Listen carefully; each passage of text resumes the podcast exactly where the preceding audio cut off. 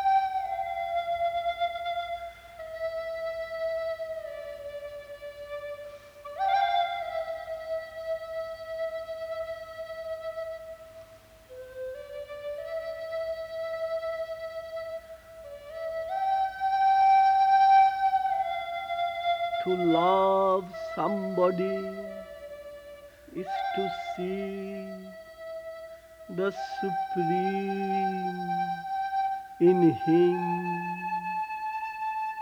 To see the Supreme in him is to see the flowering of the universal soul